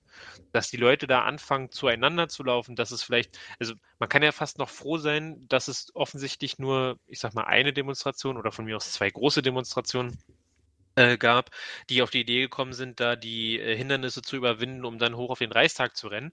Was hättest du gemacht, wenn da jetzt äh, als Beispiel 500 Leute den Reichstag hochrennen äh, und genau auf der anderen Seite da am Tiergarten, wo du quasi die Verbindung hast, wenn sich da die friedlichen, äh, weiß ich nicht, Liebe, Freude, Eierkuchen äh, und die, diese Extremisten oder diese Schwurbler aufeinander getroffen und sich die Köpfe eingeschlagen hätten, dann hättest du ja deine, deine Personalie, die sowieso schon begrenzt war, nochmal aufteilen müssen.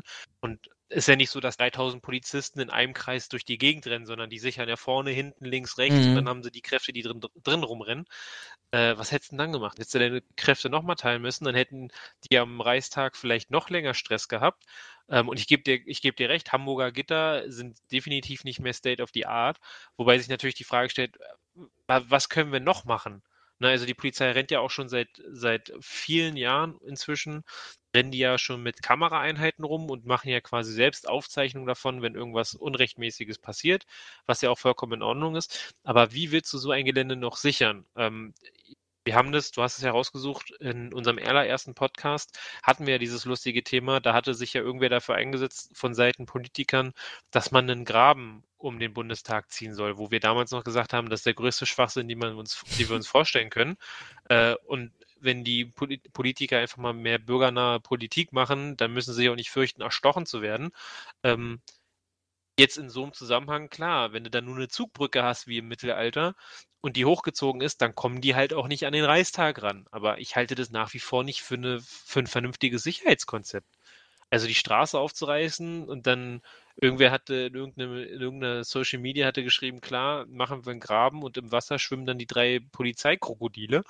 Äh, finde, das ist auch kein Sicherheitskonzept. Also da, da muss man sich halt muss man sich in solchen Fällen in meinen Augen äh, überlegen, okay, in Reichstagsnähe finden Demonstrationen statt, die Gefahrenlage oder die Bewertung durch die Polizei ist die und die, hm. äh, dass man dann irgendwelche äh, äh, vielen Möglichkeiten hat, um die Zugänge zum Reichstag besonders zu sichern, dass du zum Beispiel nicht auf die Treppe kommst, weil du von mir aus einen Zaun hast, den du im Boden verankern kannst, einen Stabgitterzaun oder weiß ich nicht, irgendwelche Wände, dass du quasi einfach nur an die Eingänge nicht rankommst.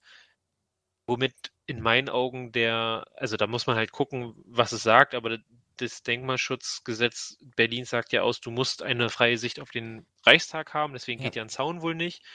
Ähm, aber muss man halt gucken, wie man bestimmte Bereiche großen, den, den, den großen Gesamteindruck nicht, nicht verändern, in bestimmten Lagen einfach so verändert, dass halt Leute da nicht mehr rankommen. Ich, also ich halte einen Graben nach wie vor für die falsche äh, Lösung für das ganze Ding.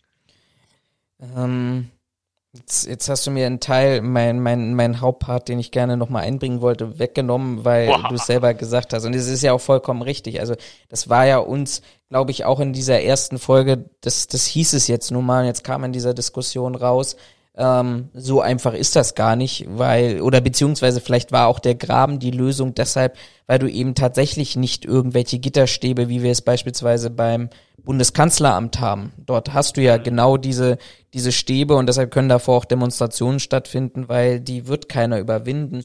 Aber da hast du möglicherweise nicht diese Denkmalschutzanforderung, so wie du es gerade eben beschrieben hast, für ein, fürs, für ein Bundestagsgebäude. Auf der anderen Seite muss ich mir auch ganz ehrlich sagen, lass uns mal dieses Szenario weiterentwickeln und weiter spinnen. Wir reden immer wieder und überall darüber, über diese Thematik und auch weiterhin über, beim Breitscheidplatz darüber, wie schützen wir uns vor Lkw-Angriffen. Ja, jetzt lass uns doch diese Lkw-Angriffe mal nehmen und transferieren die vom Breitscheidplatz auf das Reichstagsgebäude. Also wenn ich Attentäter und Terrorist wäre, also selbst wenn ich das mir noch nicht darüber Gedanken gemacht hätte, jetzt würde ich den Anschlag auf, auf, aufs Reichstagsgebäude planen, weil ich ja offensichtlich wirklich mit dieser Freifahrtwiese und dem Hamburger Gitter da mit meinem LKW möglichst weit an das Gebäude ja ranfahren kann. Also das ist ja auch ein Lehreffekt auf einer total negativen Ebene, ähm, wo gebe ich dir recht, ein Graben kann nicht die Lösung sein, weil wie tief muss der Graben sein, dass da Leute und was machst du, wenn die Leute da reinspringen und versuchen rüber zu schwimmen? Und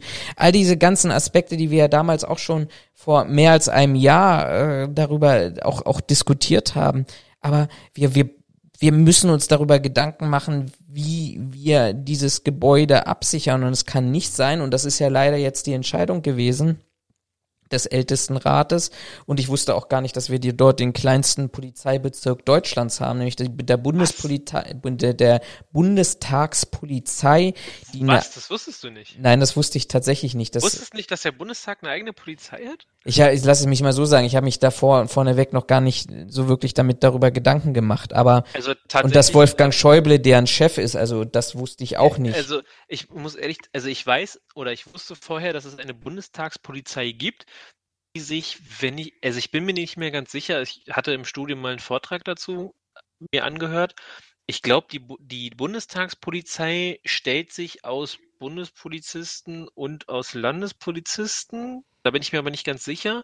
Und die Zuständigkeit der Bundestagspolizei innerhalb des Bundestages ist auch relativ verquer. Ja, also es ist nur auf das Innere des Gebäudes. Also die hätten gar nicht einge, also wenn ich das richtig verstanden habe, hätten die. Ja, und selbst da ist es sogar relativ schwer. Also wenn ich mich, ich, wie gesagt, ich kann mich nicht mehr 100% dran erinnern, aber man darf sich das nicht wie eine Polizei äh, auf der Straße vorstellen. Also wenn sich da ein Abgeordneter falsch verhält, dann wird der nicht geknebelt und rausgeschmissen. Ja. Ähm, das ist da in, in Sachen Bundestag ist, also wenn ich das noch richtig im, im Kopf habe von dem, von dem äh, Vortrag damals, kann man die Bundestagspolizei eher so als formelle Garde verstehen, die aber relativ wenig Einfluss bzw. Kompetenzen innerhalb des Bundestags Mhm. hat, wenn ich mich nicht irre. Aber das, wie gesagt, Das können wir ja nochmal nachliefern. Ich suche nämlich gerade auch da das der Listebericht, den kann ich nebenbei nochmal überfliegen. Also was mich total überrascht hat, ist Wolfgang Schäuble, der ein Chef ist als äh, Bundestagsvorsitzender. Ähm, Naja, es, er ist halt Hausherr im, im engeren Sinne. So. Und die Bundestagspolizei stellt den Sicherheitsdienst da, wenn du es ins die private Wirtschaft äh, ummünzen wollen würdest. Bundestagspolizei schützt alle Gebäude, Gebäudeteile und Grundstücke, die der Verwaltung des Bundestages unterstehen. Also auch die anliegenden Gebäude, wo dann steht hier Bundestagsverwaltung oder wie die dann heißen. Ja. Ähm, was ich interessant fand, ich weiß nicht, ob es der Schäuble war oder wer anders, aber irgendwer hatte in einem Interview gesagt, der Bund, äh, äh, der Reichstag war zu jeder Zeit mit genug Polizeikräften versehen. Ja, also ob man in solchen Fällen oder in solchen Lagen nicht dann sagt, okay, gut, jetzt mal angenommen, die Bundestagspolizei darf nur im Inneren agieren und nicht vor die Tür gehen. Jetzt muss man sich mal die Frage stellen, ähm, ob in solchen Lagen es nicht angebracht wäre, ähm, Bundespolizisten von vor, äh, Bundespoliz Bundestagspolizisten von vornherein draußen zu postieren ähm, zur Unterstützung. Weil in dem Szenario, wenn die da direkt vor der Tür stehen, hätte ich die Tür auch nicht mehr aufgemacht. Nee. Einfach aus Sicherheitsgründen, weil dann schaffst du dir ja selber die Lücke und dann wäre es wahrscheinlich noch ganz anders abgelaufen. Und vor allem, wir haben ja, wir haben uns ja in unserer deutschen Überheblichkeit ähm, zu den bei den Gewaltprotesten im Mai, ja, im Mai war das schon, die in den USA ja stattgefunden haben im Zusammenhang mit Black Lives Matter, ähm, darüber Gedanken gemacht, beziehungsweise auf die USA gezeigt, dass ja ein Verwaltungsgebäude in Minneapolis gestürmt wurden von Demonstranten und auch Personen mit Schusswaffen davor demonstrierten und sagten, jetzt nehmen wir die, ähm, jetzt nehmen wir praktisch die Macht ein und wir Deutschen haben auf die Amerikaner gezeigt und haben gesagt, ja, ihr habt eure Demonstration beziehungsweise die Sicherheit eurer Gebäude gar nicht unter Kontrolle.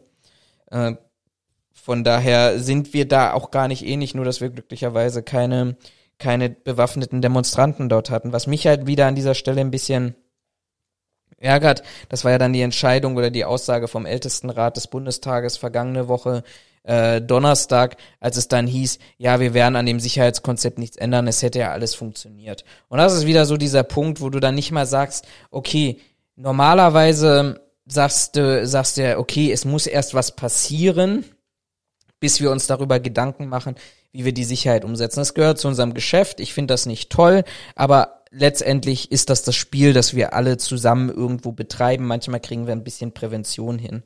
Aber auf der anderen Seite muss ich sagen, also wenn das, was da an Bildern gezeigt wurde und alle verurteilen das scharf und, und distanzieren sich davon und finden das ganz schlimm, und dann ist das Ergebnis, ja, aber das Sicherheitskonzept des Bundestages hat gegriffen. Ja, also ich glaube, und nein, ich glaube nicht, sondern ich bin der festen, festen Überzeugung, dass, dass es irgendwo eine Schutzzielprämisse gibt beim Sicherheitskonzept des Bundestages, die da lautet, Dritte haben in den Hausrechtsbereich des Bundestages oder in den Schutzbereich des Bundestages nicht unkontrolliert einzudringen. So. Und ich glaube, das ist passiert mit dem Sturm auf die Treppe. Und ich glaube auch, dass wir somit äh, eine Verletzung des Schutzziels haben. Dessen, diesem Schutzziel stehen ja immer Maßnahmen gegenüber und dass diese Maßnahmen nicht wirksam waren, um das Schutzziel zu erfüllen. Und damit muss ich doch mehr gucken. Ich muss vielleicht nicht das gesamte Sicherheitskonzept aufrollen, aber ich muss mir darüber Gedanken machen, das, was du auch gerade eben gesagt hast, ich muss mir darüber Gedanken machen, dass ich vielleicht auch nochmal sage, okay, Hamburger Gitter als Langzeitlösung. Ich gehe mal ganz stark davon aus, dass irgendwann mal diskutiert wurde, ja, das ist nur eine Übergangslösung. Das kann nicht Sinn und Zweck ähm, des zumindestens technisch, ich will gar nicht über baulichen Sicherheitskonzeptes im Außenhautbereich sein. Das funktioniert einfach nicht. Ähm, ich muss, ja, gebe ich, gebe ich dir auf jeden Fall recht. Ich finde es auch wieder toll, dass sich alle Politiker hingestellt haben und gesagt haben, ich bin schockiert, was da passiert ist. Ja, sei weniger schockiert, tu was dagegen. Ähm, das ein. Ähm, jetzt stellt sich mir die Frage, wenn man sagt, okay, wir haben uns das angeguckt und alles, alles hat funktioniert, wir ändern am Sicherheitskonzept nichts, stellt sich mir in der, also auf der einen Seite gebe ich dir recht und sage, das ist der größte Blödsinn, ähm, den, den man da erzählen kann, weil es ist definitiv was passiert, was nicht hätte passieren sollen, nämlich man ist auf die Treppe gekommen und nicht umsonst habt ihr davor Gitter stehen, dass man nicht mehr einfach auf die Treppe laufen kann. Das hat ja einen Hintergrund.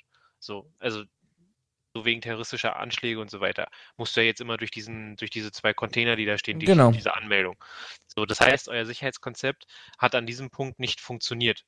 Auf der anderen Seite stelle ich mir aber an der Stelle die Frage, ähm, ob sie nicht sagen, ja, unser Sicherheitskonzept hat funktioniert, es ist ja nichts passiert, wir ändern nichts daran. Ob sie das der breiten Öffentlichkeit sagen, im Hintergrund dann aber sich hinsetzen und sagen, okay, passt auf, Leute, die sind auf die Treppe gekommen, das war eine richtig scheiß Aktion, wir müssen was an dem Sicherheitskonzept ändern.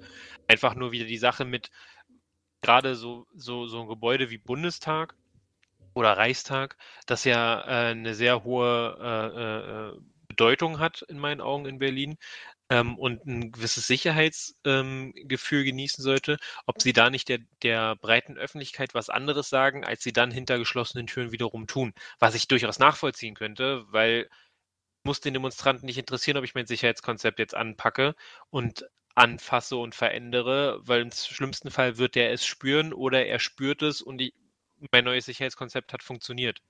Weißt du, das ist halt wieder die Frage mit dieser, dieser ja, Geheimhaltung oder mit Mhm. dieser, mit dieser Verschlusssache vom Sicherheitskonzept. Ich denke, das wird auch nicht jedem bekannt sein, was auch ganz gut ist. Also ich würde mal mein Abschlussstatement dazu jetzt mal geben und dann darfst du gerne die, die letzten Worte haben. Ich bin der Meinung, dass es mal wieder gezeigt hat, auch vor allem der Umgang damit, dass man es gezeigt hat. Man hat ja, bevor man darüber gesprochen hat, ähm, hat das Sicherheitskonzept gegriffen oder nicht, hat man ja, war man sofort am nächsten Tag, nee, am Montag auf der Suche nach dem Schuldigen und hat die Polizeieinsatzführung und den Innensenator einbestellt und die mussten Rede und Antwort stellen, ähm, wer denn Schuld hat und was denn schiefgelaufen ist, etc. Ähm, ich glaube, das ist, das ist der, der eine Punkt, dass es gar nicht darum geht, da wirklich konstruktiv nach der, nach Lösungen zu suchen, sondern es primär wieder darum ging, Schuldigen zu benennen und dem gegebenenfalls den Kopf abzureißen. So, wir dürfen ja nicht vergessen, wir befinden uns ja auch irgendwie im Wahlkampf jetzt schon. Ähm, der zweite Aspekt ist, und das ist, ich finde das schön, wenn du ab und zu diese positiven Punkte reinwirfst und nochmal einen Gedankengang hast, der da eben so lautet, wie du es gerade eben gesagt hast, dass du sagst, ja, okay, ich bin das vielleicht einem draußen nicht auf die Nase, dass ich da Maßnahmen anpasse, beziehungsweise ich bin niemandem da draußen auf die Nase, dass mein Sicherheitskonzept vielleicht doch scheiße war und nicht funktioniert hat. Ich finde das wirklich positiv. Ich glaube aber, dass auf der anderen Seite, und ich glaube aber, ist irgendwie das Wort des, des Podcastes, weil ich das schon so oft auch in der Selbstreflexion gerade gesagt habe, ähm, ich bin der Meinung? Hm? Glaubst du aber? Ich glaube aber, dass ich das sehr oft gesagt habe, dieses Ich glaube aber. Ähm, ich bin der festen Überzeugung, das hat sich einfach für, für dieses Mal auch wieder belegt, Berlin kann keine Sicherheit. Allein über diese Thematik, dass wir noch vier Jahre nach dem Anschlag am Breitscheidplatz immer noch keine Lösung dafür haben, dass wir vier Jahre immer noch darüber diskutieren und sogar dieses Jahr noch einen Schritt zurückgegangen sind, weil eigentlich wollten wir dieses Jahr ausschreiben und die Baumaßnahmen ähm, beginnen. Da kann man über die Sinnhaftigkeit des Berlin-Schriftzuges auch nochmal eine ganz eigene Podcast-Folge machen. Aber nein, vor, davon ist man ja jetzt auch wieder zurückgetreten. Man geht wieder in die Diskussion darüber nachzudenken, was hätten wir denn gerne am Breitscheidplatz als Maßnahme. Gleichzeitig vergessen wir, dass 99,99 Prozent von Rest-Berlin doch ein weiches Ziel ist. Ähm, wo eben vielleicht keine Zufahrt steht für lange Rede gar kein doch inhaltlicher Sinn, der sich zusammenfassen lässt auf eine Sache. Ich bin der felsenfesten Überzeugung, dass, und das ist momentan meine Meinung und das kennzeichne ich hier auch als Kommentar, dass Berlin keine Sicherheit kann. So. Und das, da rede ich jetzt gar nicht darüber, über ähm, die, die Arbeit der Polizei und die Arbeit eines operativen Beamten, der da tagtäglich seinen Kopf hinhalten muss, sondern die Berliner Politik und die Berliner Verantwortlichen können haben kein Verständnis für die Sicherheit einer Großstadt, die vielleicht an dieser Stelle angemessen wäre. Und das führt genau zu diesen Aspekten und zu diesen Themen wie Breitscheidplatzdiskussion, wie Diskussionen über jetzt Bundestag, über Versammlungslagen etc. etc., weil irgendjemand anders plant das und dem steht entweder die Kompetenz nicht zu oder er hat die, den Zugriff auf Ressourcen nicht, aber irgendjemand entscheidet darüber, ob er den Zugriff darauf hat und ob jemand eine Kompetenz hat oder nicht. Und von daher ist das tatsächlich mein Statement und es hat mir, hat mir es leider wieder gezeigt, die Diskussion um den Bundestag herum, dass man lieber wieder zurückgeht in den bequemen Status quo, weil ganz schlimm ist es ja nicht gelaufen. Sie waren halt auf der Treppe, ja, gab ein paar schlimme Bilder, aber irgendjemand schon wieder einen Rechenschieber rausgezogen hat und gesagt hat, was das kostet, wenn wir jetzt hier wieder anfangen, äh, Maßnahmen zu implementieren. Also von daher freue ich mich, dass du es positiv sicht oder zumindestens positive Aspekte reinwirfst. Ich bleibe mit meinem Endstatement, Berlin kann keine Sicherheit und das ist echt schade für eine Bundeshauptstadt. Jetzt darf ich noch, dann ist mein Endstate, Endstatement alles doof. Und vor allem Menschen. Eine Welt ohne Menschen wäre so viel schöner. Nein, ähm, ich gebe dir recht, dass äh, Sicherheit in Berlin aktuell definitiv optimal läuft. Woran das jetzt liegt, kann man diskutieren, ob das an Politikern liegt oder ob das vielleicht auch einfach an ähm, fehlender Fachkenntnis auf bestimmten Stellen fehlt, die die Polizei vielleicht im Rücken bräuchte oder die die Polizei stärken müsste. Weil die Polizeistärkung oder die, der Rückhalt der Poli für die Polizei in Berlin ja sowieso so eine relativ schwierige ist in meinen Augen. Ähm, gebe ich dir recht, das läuft definitiv nicht optimal. Ob jetzt Breitscheidplatz, ob jetzt die Geschichte mit, ähm, mit dem Reichstag, den Statements, die da laufen und der Überlegung, ob man jetzt einfach einen Graben zieht, um dem allen Herr zu werden, halte ich nicht für eine sinnvolle, smarte Lösung ähm, für eine Metropole und Bundeshauptstadt, wie es Berlin ist. Ähm, die Problematik siehst du halt auch leider in anderen Gebieten, Stichwort Verkehr. Witzigerweise habe ich heute gelesen, der äh, der Berliner Verwaltungsgericht und Oberverwaltung, nee, doch Oberverwaltungsgericht haben, ähm, haben festgelegt oder festgestellt, dass diese Pop-up-Radwege äh, mm. in der Stadt äh, rechtswidrig sind. Da kann zwar noch Beschwerde gegen eingelegt werden, aber das ist jetzt quasi erstmal eine Aussage, ähm, wo du ja schon wieder merkst, dass da irgendwelche Leute mit irgendwelchen witzigen Ideen kommen, teilweise rechtlich überhaupt gar nicht machbar sind. Man kann sich über alles streiten. Ich gebe dir aber recht, dass offensichtlich an irgendwelchen Stellen es an Fachwissen ähm, hapert. Und vielleicht liegt es auch einfach nur daran, jetzt mal auf Polizeiebene gesprochen, dass du da einfach nur Polizisten sitzen hast, die seit von mir aus 15 Jahren immer den gleichen Job machen und vielleicht ein Ausmaß wie dieses noch nicht kennengelernt haben oder aber, wie du es auch in privaten Unternehmen hast, da Leute sitzen hast, die nicht einsehen wollen, dass die Gefährdungslage vielleicht unter bestimmten Aspekten gestiegen ist und der Meinung sind, wir haben Demonstrationen schon immer so gemacht, wir machen das weiter so, das funktioniert. In der Hinsicht kann man nur hoffen, dass es in Zukunft besser läuft, von der Organisation, Planung, von der Durchführung. Im Endeffekt ist es immer noch, äh, wie man so schön sagt, äh, eine Behörde. Die sind ja nicht so lernfähig, wie man so schön sagt. Ich kann nur hoffen, dass es besser wird, beziehungsweise dass einige Leute bald mal merken, dass das, was sie da abziehen, nichts mit dem zu tun hat, wofür sie eigentlich auf die Straße gehen wollen. Ähm, dass sie sich, dass, dass wir uns von diesem, von diesen, von diesen Schwurblern äh, in dem Hype, den wir aktuell haben, bald wieder abwenden. Hoffentlich kann es nur hoffen, weil sonst sehe ich echt schwarz für dieses Land oder zumindest für diese Stadt. Ja. Aber ich versuche positiv zu bleiben, wie du sagtest. Insofern. Corona-positiv. ja. das, war der das, das war der schlechte Witz für heute. Ähm, ja, insofern versucht auch positiv zu bleiben in euren Gedanken und ja, wir freuen uns auf eure Zusendung, was Kommentare, Meinungen, weiß ich nicht, vielleicht auch Richtigstellung von unseren Aussagen angeht. Teilweise sind wir da ja auch auf eure Hilfe angewiesen, wenn wir sie denn dann bekommen. Ansonsten bleibt uns, glaube ich, nur zu sagen, schönen Abend, schönen guten Tag, schönen guten Morgen und vor allen Dingen, äh, je nachdem, wann ihr das hört, auf jeden Fall bleibt gesund. Das kann ich, da kann ich mich auch nur anschließen. Das war die erste Folge der Sicherheitsphilosophen nach der Sommerpause mit einem tatsächlich ein Schwerpunktthema heute. Ja, tatsächlich, aber das war ja jetzt auch in meinen Augen. Muss man äh, nochmal aufarbeiten. Das finde ich richtig. Ja, auch aus der privaten Sicherheit heraus einfach. Ne? Genau, ich glaube, da können wir ganz, ganz vieles drüber lernen.